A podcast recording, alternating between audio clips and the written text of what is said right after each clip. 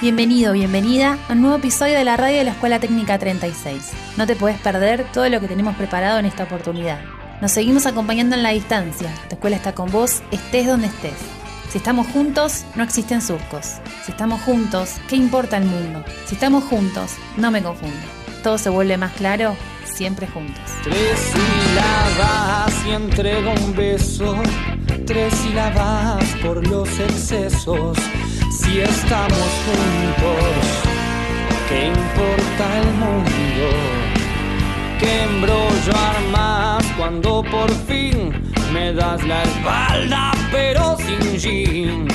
Si estamos juntos, no me confundo, no. Seremos eternos, seremos infierno, seremos el fuego, seremos sosiego, seremos la bronca gil que rezonga, por ser emoción, el amor por canción.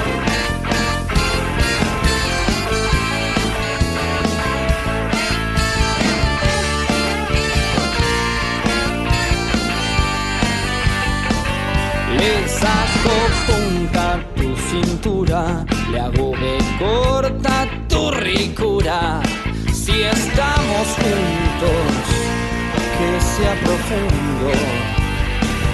Contagio yo como un bostezo, por tu licor pierdo los sesos. Si estamos juntos, no existen surcos, no. Seremos eternos, seremos infierno, seremos el fuego, seremos sosiego, seremos la bronca del que rezonga, por ser emoción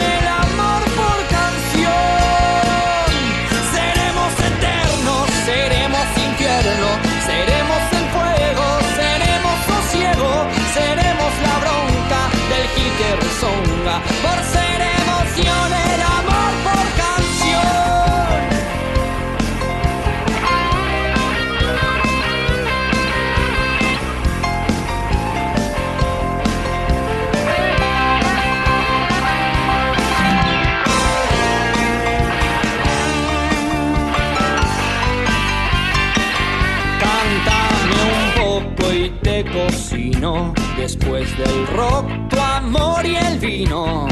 Si estamos juntos, si estamos juntos, no seremos eternos, seremos infierno, seremos el fuego, seremos sosiego, seremos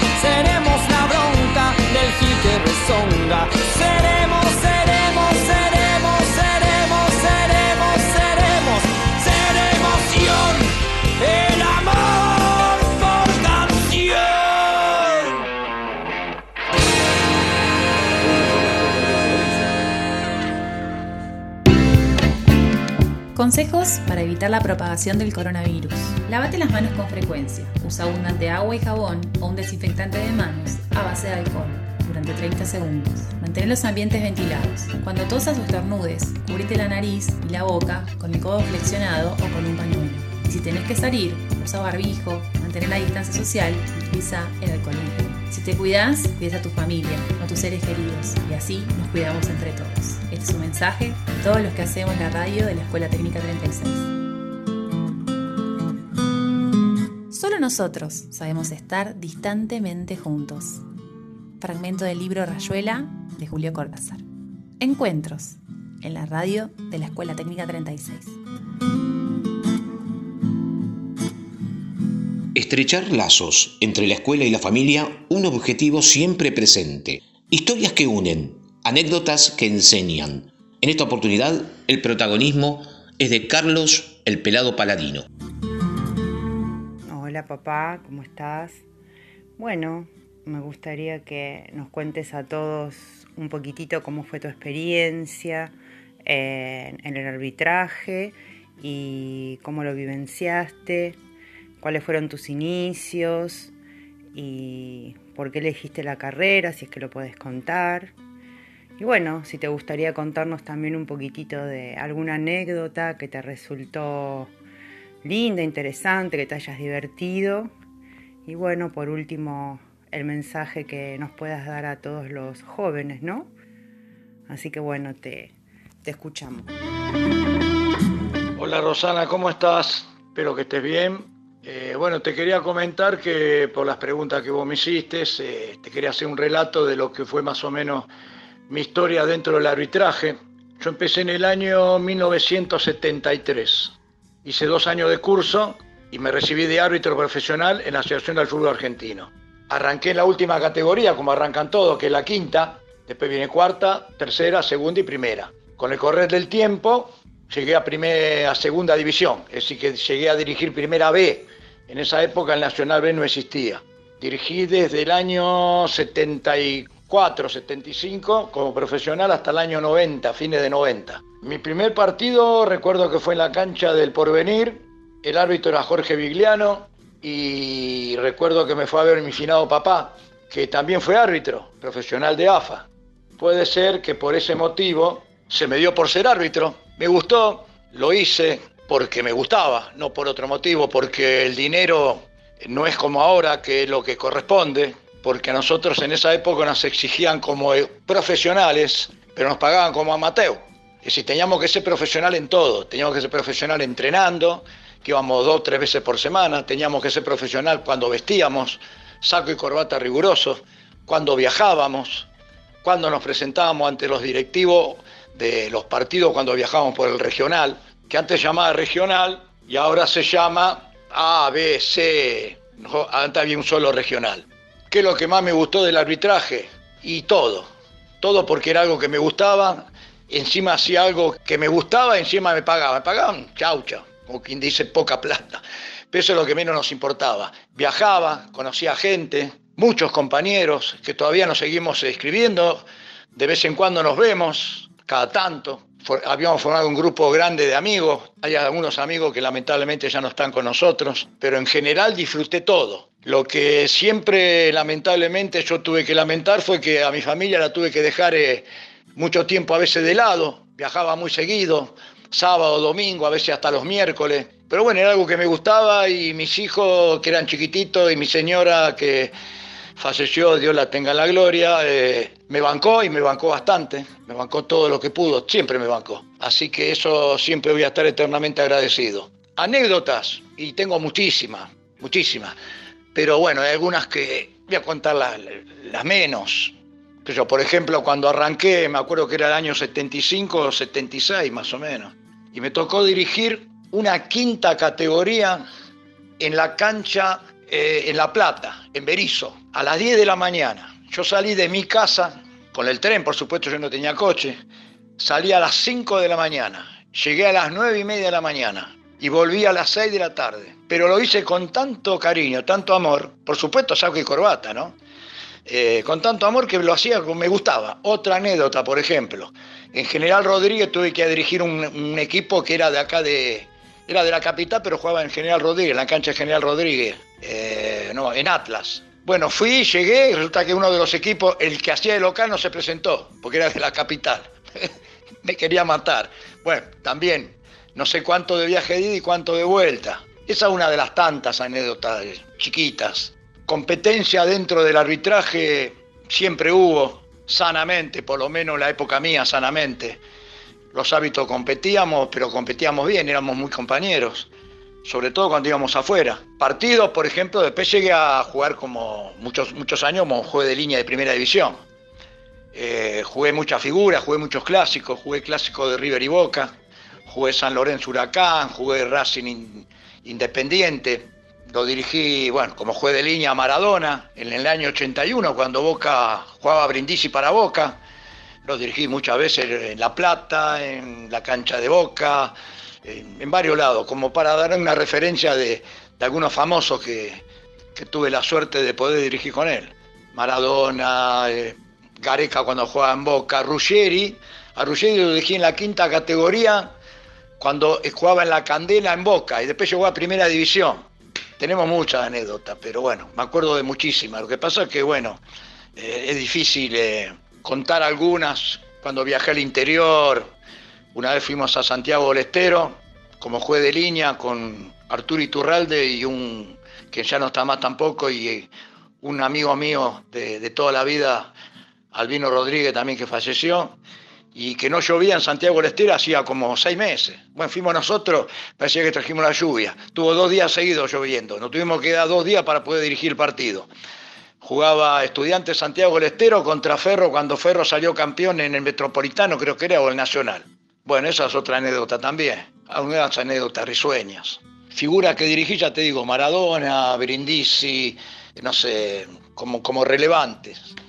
Y anécdotas, ya te cuento, esa que te conté, como tengo muchas también como árbitros. Un día me olvidé la tarjeta amarilla y tuve que amonestar a un jugador y no sabía cómo hacerlo para amonestarlo. Entonces amagué como que saqué la amarilla, no saqué nada, le borré la mano, la saqué, la guardé y el jugador me quedó mirando, ¿viste? Entonces me di media vuelta y me fui. Y hacía que anotaba y no anotaba nada. Pero él sabía que estaba amonestado y yo sabía que lo había amonestado, nada más, pero nadie, vio nada. Bueno, anécdota como esa, eh, tengo muchas más. Después, bueno, si tenés eh, alguna otra pregunta, Rosana, que decirme, y de última para los chicos, los jóvenes, es decir, a ver, todo lo que yo hice lo hice porque me gustaba. El que hace algo, sobre todo en el deporte, lo tiene que hacer porque lo siente. Si no lo sentís y lo haces por dinero, olvídate, nunca vas a llegar. Y si llegás, no vas a triunfar. Eso es lo que yo siempre le digo a la gente cuando dirigen. Yo conocí árbitros que lo hacían, eh, no, no en, la época mía, sino árbitros que no habían sido profesionales y que dirigían por dinero. Entonces siempre tenían problemas. A la larga tenés problemas. Yo también tuve problemas como árbitro, por supuesto, dirigiendo. Pero quiero decir que el que lo hace lo tiene que hacer porque lo siente. Y para los jóvenes, eh, a ver, te lo voy a resumir en una sola palabra, Rosana. El deporte es salud. El deporte te cambia la vida. El deporte te puede ayudar muchísimo. A vos y a cualquiera. El que hace deporte y lo hace con el corazón, siempre lo va a hacer bien. Te mando un abrazo grande, hija, y cualquier otra pregunta que quieras hacerme algo, con todo gusto te lo voy a contestar. Un beso grande a vos y un saludo para todos.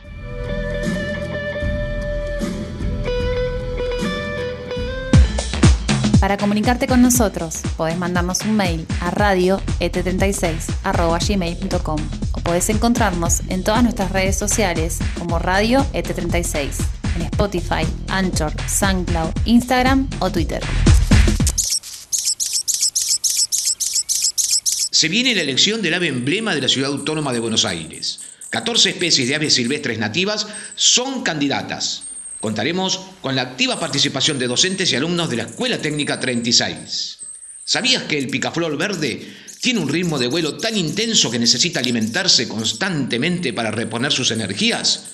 Puede aletear hasta 50 veces por segundo. Vas a poder seguir las consignas a través de nuestra radio.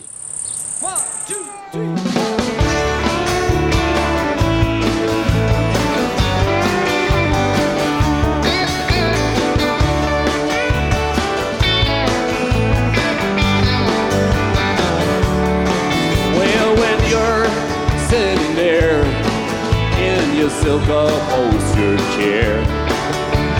Talking to some rich folks that you know. Well, I hope you don't see me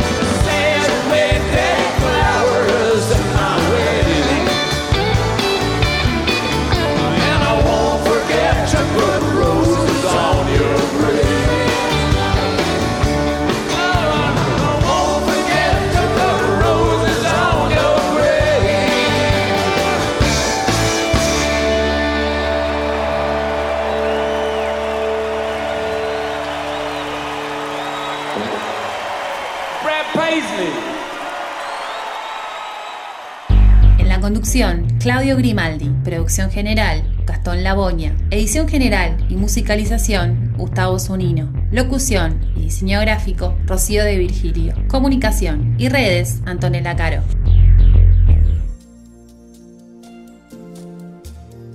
Los pasos necesarios para desarrollar la vacuna del coronavirus. ¿Cuánto tardará en llegar la vacuna que acabe con la pandemia? En el presente informe trataremos de encontrar respuestas científicas ante la incertidumbre, necesidad, esperanza, ansiedad y la urgencia, tanto individual como colectiva.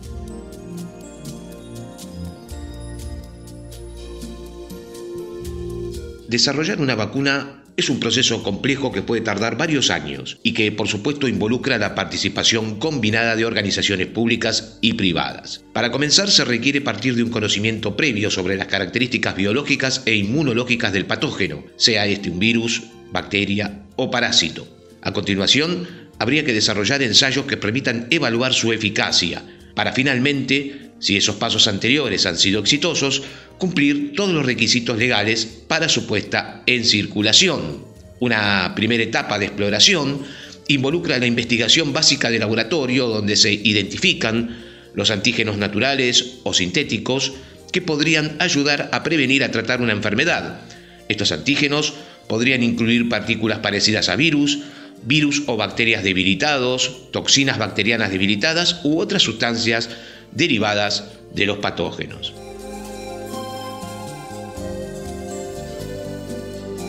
En la etapa llamada preclínica, se utilizan sistemas de cultivos de tejidos o cultivos de células y pruebas también en animales para evaluar la seguridad de la vacuna y su capacidad de provocar una respuesta inmunológica. Estos estudios le dan una idea a los investigadores sobre las respuestas celulares que podrían esperar en los humanos. A continuación, la fase 1 de los ensayos con la vacuna es el primer intento para evaluar la vacuna candidata en humanos, involucrando a un pequeño grupo de adultos de entre 20 a 80 años por lo general. Si la vacuna estuviera dirigido a los niños, los investigadores harán prueba primero en adultos y poco a poco reducirán la edad de los sujetos de prueba hasta llegar al objetivo. Las metas de las pruebas de fase 1 son evaluar la seguridad de la vacuna candidata y determinar el tipo y el alcance de la respuesta inmunológica que provoca la vacuna. Obviamente, un ensayo prometedor de fase 1 avanzará a la siguiente etapa. En la fase 2, los ensayos son aleatorios y bien controlados e incluyen a un grupo de placebo. Las metas de las pruebas de esta fase son estudiar la vacuna candidata en cuanto a su seguridad, capacidad inmunológica, dosis propuestas, programas de vacunación y métodos de aplicación. Las pruebas de fase 3 son aleatorias y doble ciego, e involucran la vacuna experimental que se prueba contra un placebo, que puede ser una solución salina, una vacuna para otra enfermedad o alguna otra sustancia. Una meta de la fase 3 es evaluar la seguridad de la vacuna en un grupo grande de personas. La eficacia de la vacuna también se prueba, lo cual puede incluir los siguientes factores. La vacuna candidata previene la enfermedad, previene la infección por el patógeno, conduce a la producción de anticuerpos u otro tipo de respuestas inmunológicas relacionadas con el patógeno. En la fase 4 se trata de estudios opcionales que pueden realizar las compañías de medicamentos después de lanzar una vacuna. El fabricante puede seguir realizando pruebas a la vacuna en cuanto a seguridad, eficacia y otros posibles usos. Por ejemplo, detectar reacciones adversas que sean nuevas, inusuales o raras, vigilar el aumento en reacciones adversas conocidas, indicar posibles factores de riesgo para pacientes en tipos particulares de reacciones adversas, identificar lotes de vacunas cuando aumenten las cifras o los tipos de reacciones adversas, evaluar la seguridad de las vacunas cuya autorización oficial se otorgó recientemente, entre otras cuestiones.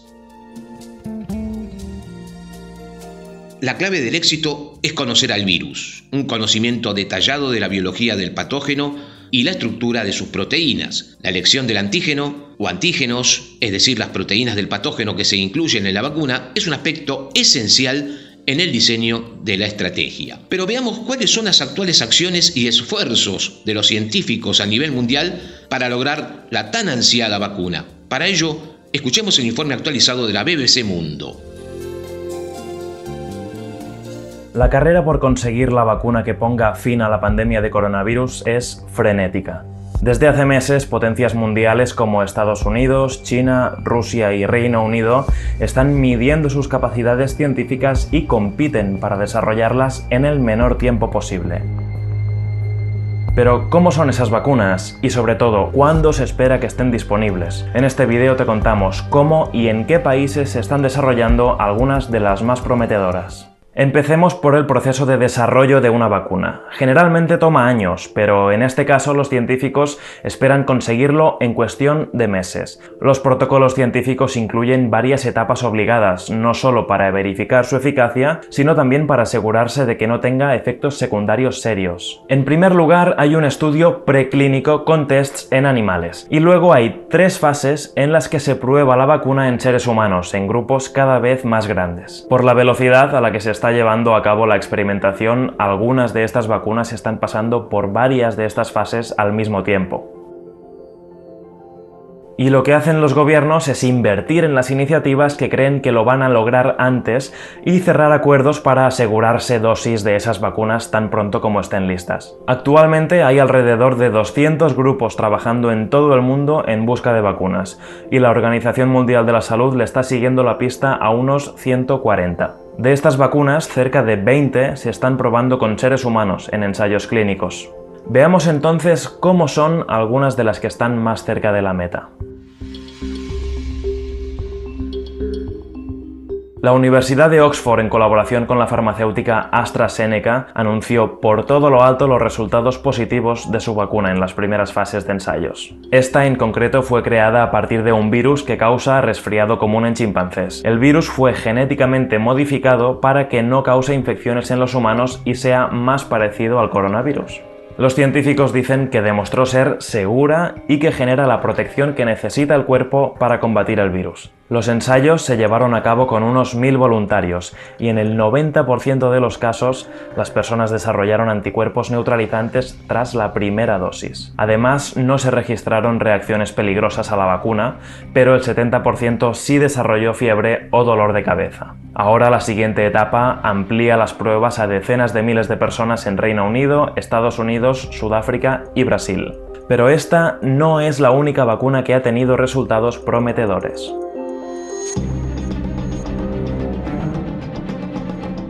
En Estados Unidos, la vacuna de la empresa Moderna Therapeutics también está entre las principales candidatas y esta usa una técnica distinta. En general, el objetivo de una vacuna es entrenar el sistema inmunitario para generar una respuesta contra los ataques del virus. Y para lograrlo, las vacunas suelen usar virus atenuados, inactivos o fragmentados. Pero lo que los científicos de Moderna han inyectado en los pacientes es solo un pequeño fragmento del código genético del coronavirus que recrearon en el laboratorio. Así esperan provocar una respuesta del sistema inmunitario sin causar infección ni síntomas de COVID-19. Según la empresa, los participantes de su estudio desarrollaron los mismos niveles de anticuerpos que pacientes que se recuperaron de COVID-19. Moderna Therapeutics, cuyas pruebas están financiadas por el gobierno estadounidense, está lista para la tercera fase de pruebas. Otras compañías como BioNTech y Pfizer también anunciaron resultados positivos utilizando el mismo procedimiento para su vacuna. Y quizás te preguntes, ¿cómo de avanzadas están las vacunas chinas? Pues allí se desarrolla una de las principales candidatas, la de la empresa privada Sinovac Biotech.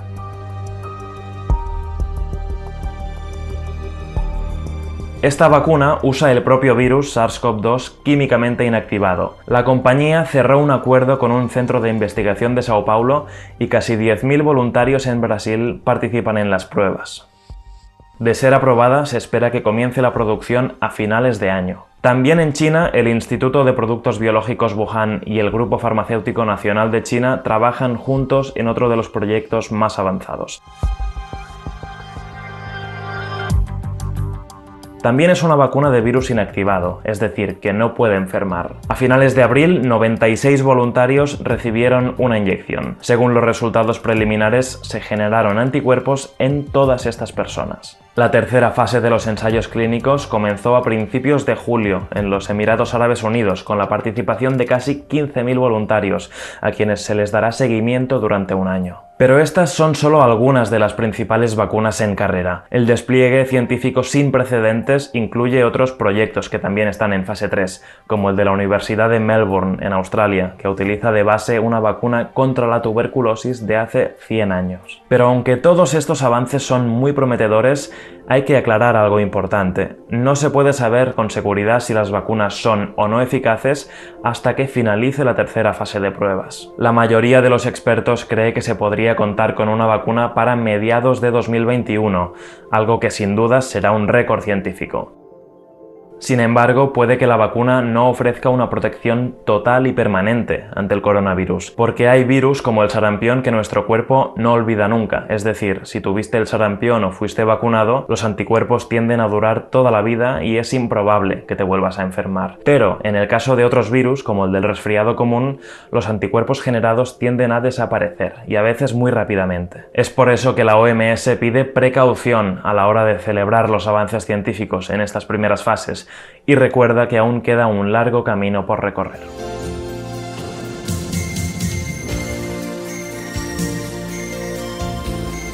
Mientras tanto, en nuestro país, la Administración Nacional de Medicamentos ANMAT autorizó la realización de ensayos clínicos con suero de caballo neutralizante del coronavirus que desarrolló Inmunova junto a la Universidad Nacional de San Martín y otras seis instituciones.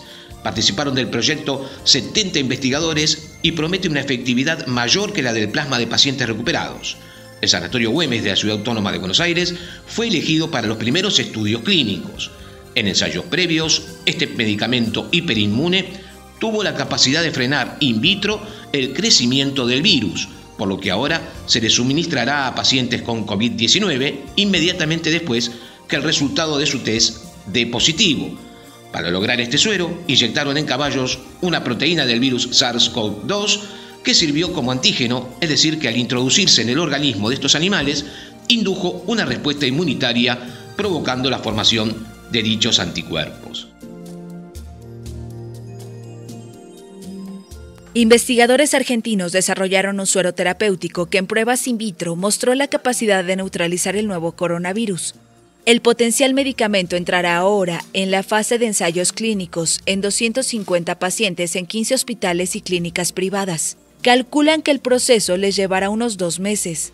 La vacuna siempre es algo a largo plazo y muy deseable, mientras tanto esto podría frenar la enfermedad como tal, o sea, si se lo damos a gente con diagnóstico de COVID positivo apenas se conoce el diagnóstico en etapas muy tempranas, lo que hace es bloquear el ingreso del virus a las células, por lo tanto no se desarrolla la enfermedad. El medicamento es similar a los que se usan para tratar el envenenamiento por picaduras de serpientes y alacranes, intoxicaciones por toxina tetánica, exposición al virus de la rabia e infecciones como la influenza aviar. Para obtener el suero se inyecta una proteína del nuevo coronavirus en caballos, quienes producen una gran cantidad de anticuerpos capaces de neutralizar el SARS-CoV-2. La técnica es inofensiva para los equinos. Según los científicos, permite una respuesta similar a la del plasma de pacientes que han tenido la enfermedad, pero tiene la ventaja de que puede producirse en gran escala y en poco tiempo para responder a la pandemia.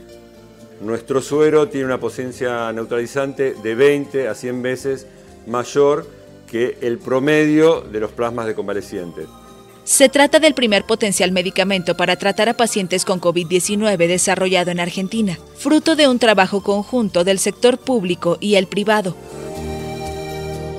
Como vemos, el mundo científico trabaja a destajo en lograr vacunas que permitan el éxito en la protección de la población mundial contra esta pandemia por coronavirus.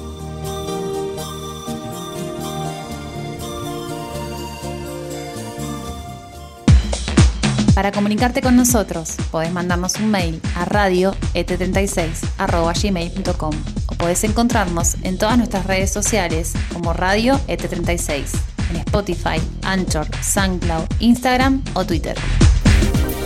Flash de actualidad, en un minuto. Las llamas devoran el delta del Paraná, uno de los grandes humedales de Argentina. Desde febrero se han registrado cerca de 8.000 focos de incendio, de los que se acusa a empresarios ganaderos. Siete de ellos han sido denunciados ante la justicia. Los cerca de 8.000 focos de incendio registrados desde febrero arrasan un ecosistema clave para la regulación, purificación y almacenamiento de agua, el sostenimiento de la biodiversidad y el aprovisionamiento de recursos naturales a los residentes. A la ganadería la mandaron a lugares que consideran no productivos como el delta. Allá siempre se hizo ganadería de isla, donde se respetaban los pulsos naturales de seca e inundación del Paraná. Pero hoy hay presión para que el ganado pueda estar todo el año y se avasallan otras actividades tradicionales como la pesca y la apicultura. Esto lo afirmó la bióloga y ecóloga Patricia Candus, investigadora de la Universidad Nacional de General San Martín. Para los humedales, las consecuencias del fuego son devastadoras. Está provocando una gran mortandad de fauna que queda atrapada entre las llamas, como mamíferos, y tienen un gran impacto también sobre sitios de nidificación de aves, en la germinación y floración de especies nativas, comienza a enumerar Laura Prol, coordinadora del área de humedales de la ONG Taller Ecologista. La destrucción de la cobertura vegetal hace perder funciones de estos ecosistemas como resistir el impacto erosivo del agua y la captación de dióxido de carbono. La vuelta al fútbol. Conmebol anunció que financiará los viajes de los equipos que jueguen la Copa Libertadores 2020. Se trata de River, Boca, Racing, Defensa y Justicia y Tigre. Por otra parte, es inminente el regreso a los entrenamientos, principalmente de estos equipos, para llegar a la alta competencia deportiva. En el caso puntual de River Plate, la conducción millonaria considera imposible viajar a San Pablo y a Perú con una semana de diferencia, debiendo hacer cuarentena al regreso de cada viaje. las películas de Netflix más aplaudidas en lo que va de 2020. Hatter, Ofrenda a la Tormenta, La Vieja Guardia, Adu, Nadie sabe que estoy aquí, Cinco Sangres, Si Supieras, Misión de Rescate, La Trinchera Infinita, entre otras. Y con Pochoclo de por medio, las nuevas películas y series que se estrenan durante este mes de agosto de 2020. V de Venganza, La Resurrección de Cristo, Titanes del Pacífico, Proyecto Power, Escape Imposible, Las Horas Más Oscuras y Orígenes Secretos. En cuanto a series, The Rain, temporada 3, Mundo Misterioso, Alta Mar, temporada 3, Adolescentes Cazadores de Recompensas y Biohackers, entre otras.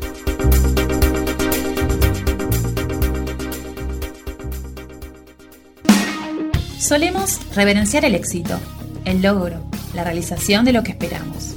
Pero ¿qué pasaría con la humanidad si no existiera el intento, la falla o esa búsqueda permanente de ir un poquito más allá? Hoy presentamos fracasos y fracasados que cambiaron la historia del mundo.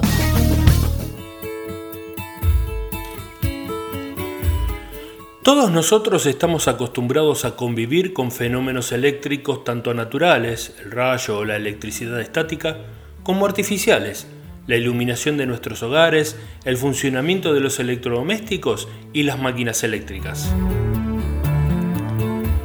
En la sociedad actual constituye una parte importante de todos y cada uno de los aspectos de la existencia. Cuando nos falta, nos damos cuenta de cómo nuestra vida gira en torno a ella. Sin la electricidad no habrían podido desarrollarse la mayor parte de los avances técnicos que disfrutamos y el tipo de vida que llevaríamos sería completamente distinto. La energía eléctrica, tanto a nivel doméstico como la industria, la luz eléctrica y un gran número de objetos que funcionan gracias a la electricidad, han provocado el que al día de hoy sea absolutamente imprescindible.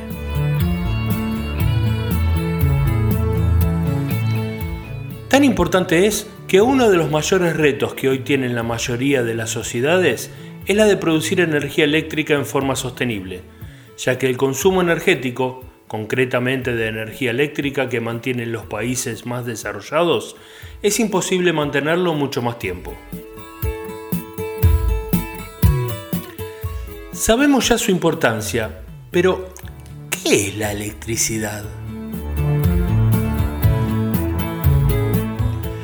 La materia está constituida por unas partículas elementales llamadas átomos. Dentro de cada átomo es posible distinguir dos zonas. La central, llamada núcleo, que concentra unas partículas subatómicas que tienen carga eléctrica positiva llamada protones, y otras partículas neutras, desde el punto de vista de la carga eléctrica, que se llaman neutrones.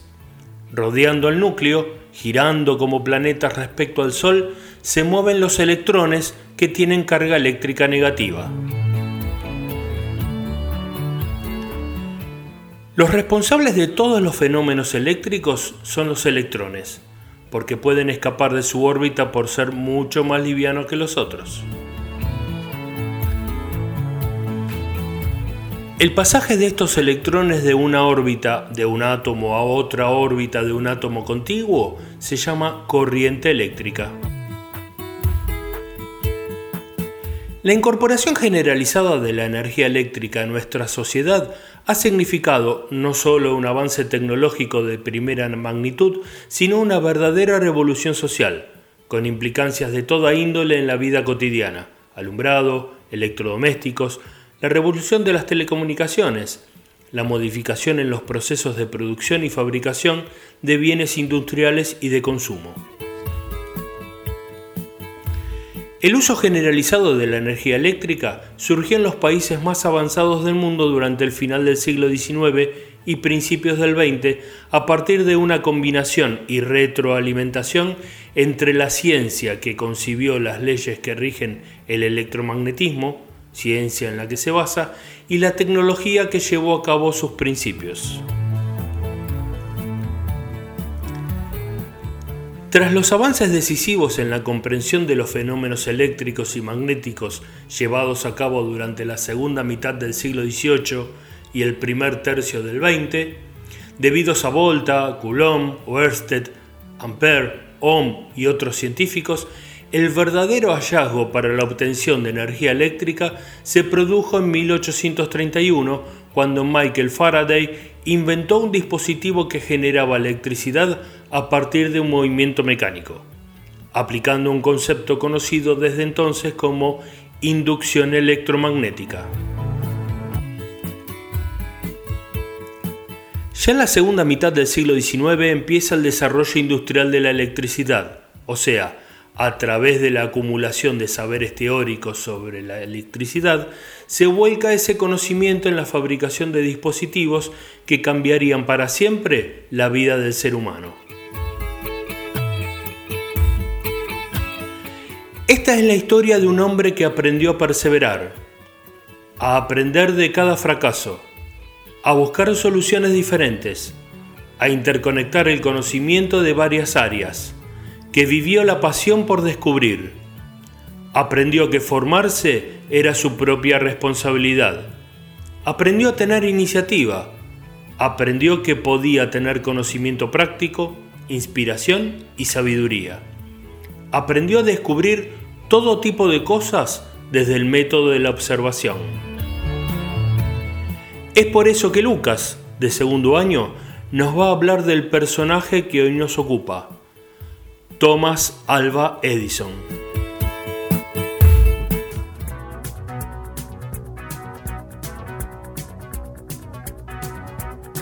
Si hay algo que Thomas Alva Edison tenía, además de muy buenas ideas, era muchísima paciencia. Y la paciencia es fundamental para superar cualquier fracaso. Nació en 1847, en Milán, Ohio. A los 8 años entró a la escuela y a los 3 meses de su ingreso, un maestro ya lo había calificado como alumno improductivo y estéril. Después de semejante valoración, sus padres lo sacaron del colegio para nunca más volver. Su mamá fue la encargada de darle una educación básica y eso le alcanzó para que tuviera una formación elemental. A los 10 años, sus padres le mostraron libros de ciencia, de física e incluso le instalaron un pequeño laboratorio de química en su propia casa para que se entretuviera e hiciera todos los experimentos que quisiera, que jugara. Así empezó todo.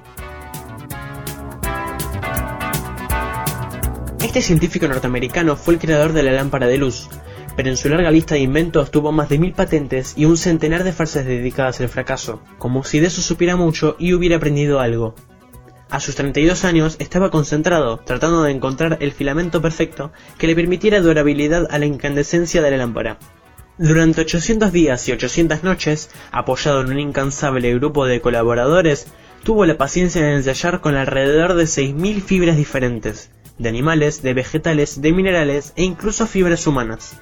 Llegó a probar hasta con un pelo de la barba rojiza de uno de los participantes de su equipo. Cada prueba que fallaba, según sus palabras, le daba más herramientas para avanzar y le marcaba una nueva dirección a seguir. No he fracasado, he encontrado 10.000 maneras que no funcionan, decía una y otra vez. Entre 1878 y 1880 trabajó por lo menos en 300 teorías con el objetivo de desarrollar una lámpara incandescente eficiente. Ya lo habían intentado otros científicos antes que él, pero lo que lograban eran prototipos deficientes que encendían por muy corto tiempo y emitían una muy pequeña y débil luz. Dos años de prueba y error le llevó a encontrar los elementos correctos para lograr el objetivo planteado. Al fin lo logró, alcanzó en que sería su invento más resonante y revolucionario, la lámpara incandescente, luego de al menos mil intentos fallidos antes de llegar al que funcionó. Entonces dijo, no fueron mil intentos fallidos, fue un invento de mil pasos. El camino al éxito que Edison recorrió podría considerarse desde una mirada productivista lleno de fracasos. Finalmente aportó su esfuerzo a la humanidad con la lámpara incandescente, entre otras tantas creaciones. Pero lo destacable no es solo su creatividad y búsqueda de resultados, sino también la actitud con la que las encaraba. Siempre lo hacía teniendo en claro que de los errores iba a lograr nuevas preguntas y nuevas respuestas, que, de otro modo, no hubiera podido tener en cuenta. Que de la observación aprendería opciones que le permitirían recalcular los pasos para poder avanzar.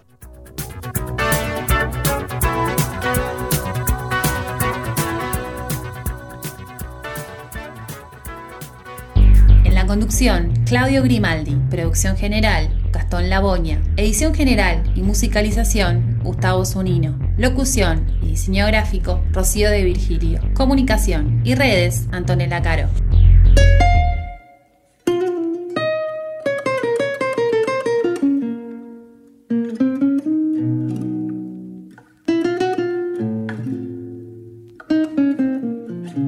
Y vamos terminando poco a poco el episodio del día de hoy. Esperamos que lo hayas disfrutado tanto como nosotros.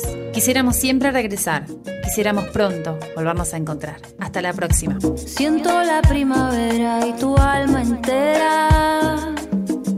Suena la noche, vuelvo a pisar la tierra. Tierra que acariciaban mis pies bailantes. Flores que me liberan en viaje.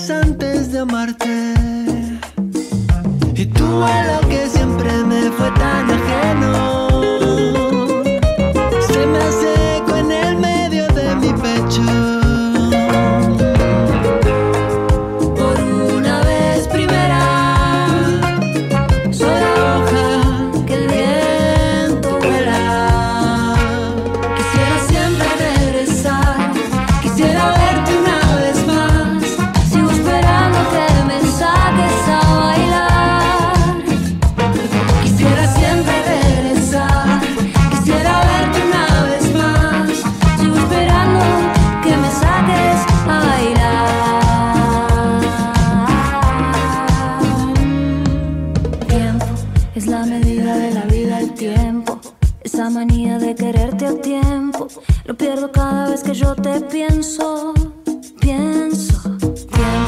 Lo que quisiera es darte mi tiempo, en cada paso darte lo que siento, pa' que bailemos juntos los recuerdos.